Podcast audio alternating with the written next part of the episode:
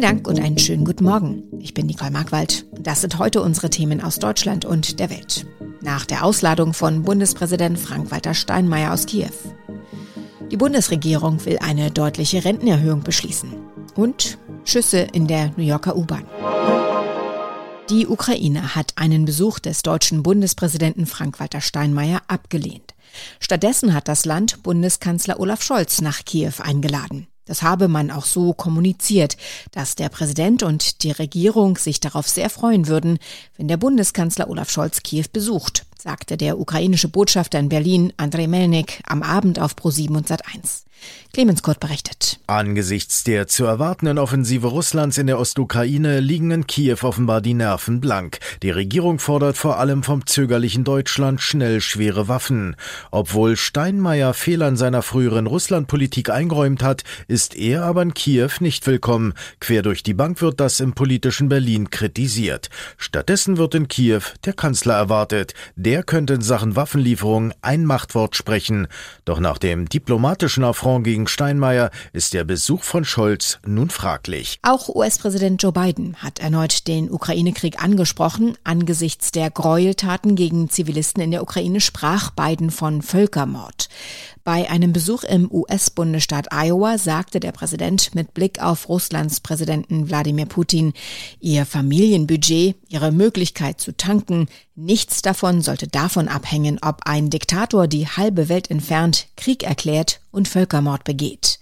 Aus den USA berichtet Tina Eck. Vom Vorwurf des Völkermordes, den das russische Militär in der Ukraine begeht, hatte sich die US-Regierung bislang zurückgehalten. Biden hatte Putin schon mal einen Kriegsverbrecher genannt, aber nun benutzte er die Worte Völkermord und Diktator gleich beide in einem Satz.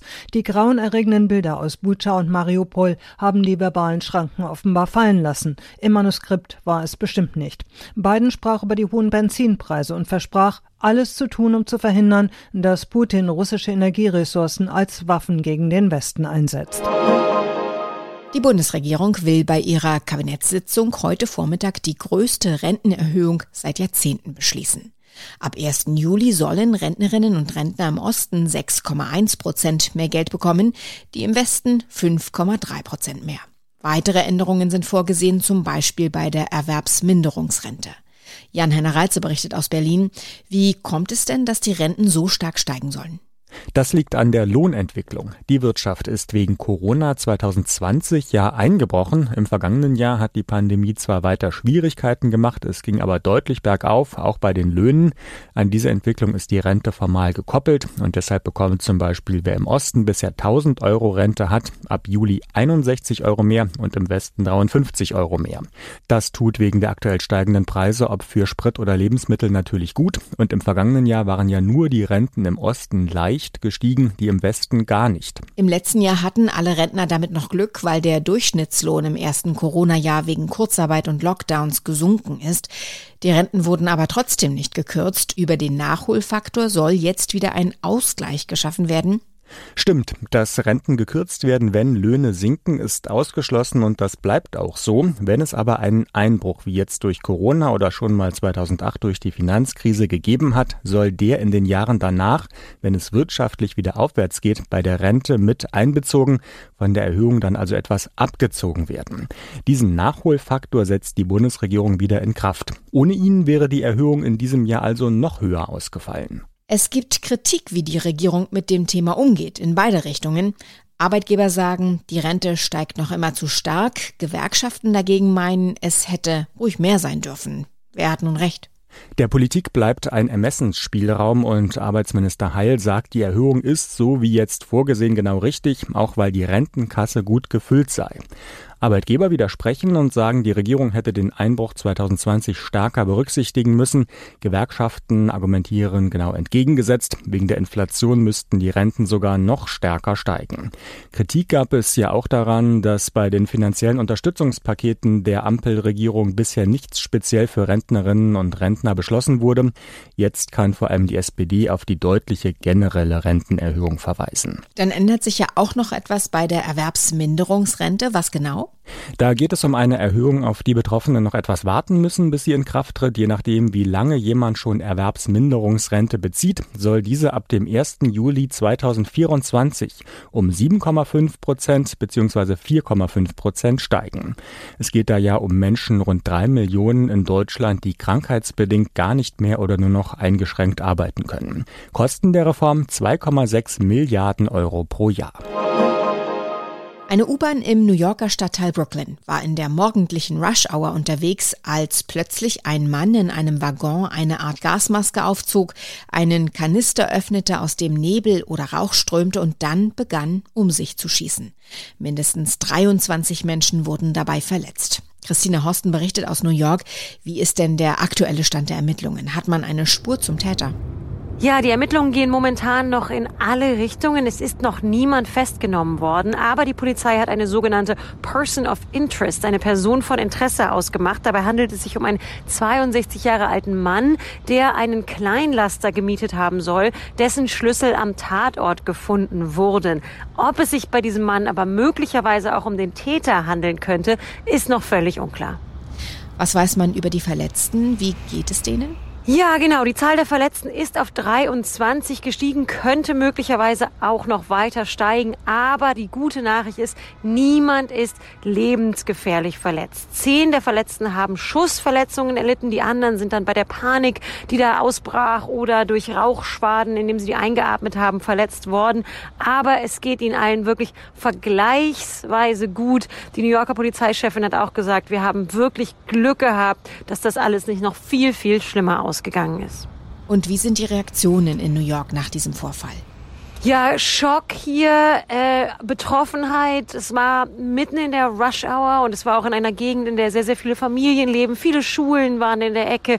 Und es hatte ja in den vergangenen Wochen und Monaten auch schon mehrere schlagzeilenträchtige Kriminalfälle, Schießereien, all sowas gegeben. Viele, viele New Yorker waren wirklich besorgt und haben gesagt, uh, sind wir in der U-Bahn hier noch sicher? Ähm, was ist eigentlich los mit dieser Stadt? Also da gab es schon, schon auch mit vielen Menschen, die ich geredet habe, viel Schock, viel Betroffenheit und Entsetzen. Die Ostertage sind ja voller Traditionen bei vielen Familien. Eier färben und verstecken, am Karfreitag Fisch essen oder auch im Garten ein Osterfeuer abbrennen. Wir wollen mal zu diesen Traditionen einige Fragen klären in unserem heutigen Tipp des Tages. Wie lange halten zum Beispiel selbstgefärbte Eier? Und wie gestalte ich das Osterfeuer möglichst sicher? Thomas Bremser hat Einzelheiten. Fangen wir doch beim Ei an. Wie lange halten sich denn Eier, wenn sie gefärbt sind? Das kommt darauf an, ob die Schale unverletzt ist und ob ich sie nach dem Kochen abschrecke mit kaltem Wasser. Am längsten halten sich nicht abgeschreckte Eier, bei denen die Schale intakt ist. Die kann ich auch nach mehr als vier Wochen noch essen. Abgeschreckte Eier sollte ich innerhalb von zwei Wochen essen, auch wenn ich sie im Kühlschrank habe.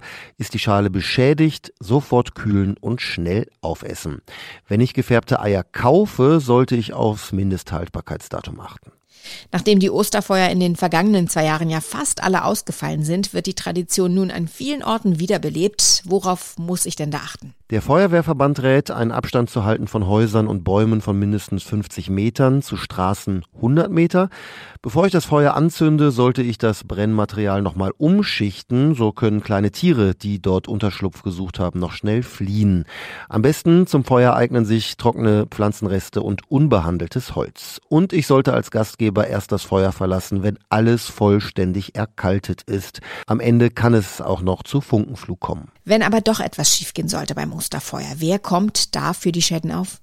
Ja, das kommt drauf an. Wenn jemand Brandlöcher im Pullover hat oder der Jacke, dann ist die Hausratsversicherung zuständig. Die neueren Policen decken Brandlöcher bis zu 500 Euro ab, wenn der Zusatz Sengschäden vereinbart ist. Werden das eigene Haus oder Markisen beschädigt, erledigt das die Gebäudeversicherung. Wenn ich mich verletze am Osterfeuer, kann die private Unfallversicherung helfen. Allerdings darf beim Unfall kein Alkohol im Spiel gewesen sein. Ich sollte jedenfalls alle Schäden schnell der zuständigen Versicherung melden.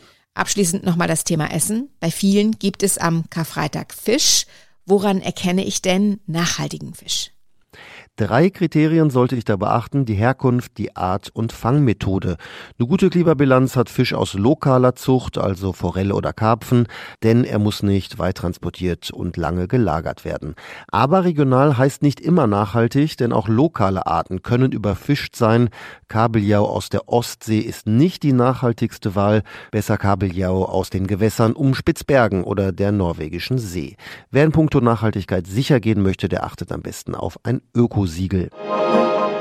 Auch in diesem Jahr wird es nichts mit dem Henkelpott für den FC Bayern. Zum zweiten Mal in Folge ist der Verein im Viertelfinale der Fußball Champions League ausgeschieden. Nach einer 0 zu 1 Niederlage im Hinspiel gegen den FC Villarreal kamen die Münchner am Abend im Rückspiel nicht über ein 1 zu 1 Unentschieden hinaus.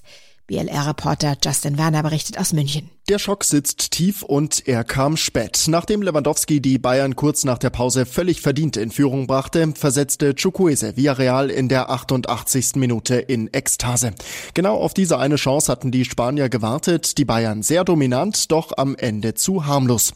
Ein sprachloser Thomas Müller bei Amazon. Also die Niederlage heute zu akzeptieren, ähm, ja. Nach dem frühen Pokalaus bleibt nun nur noch die Bundesliga. Da ist der kleine Trostmeisterschaft zumindest schon so gut wie sicher.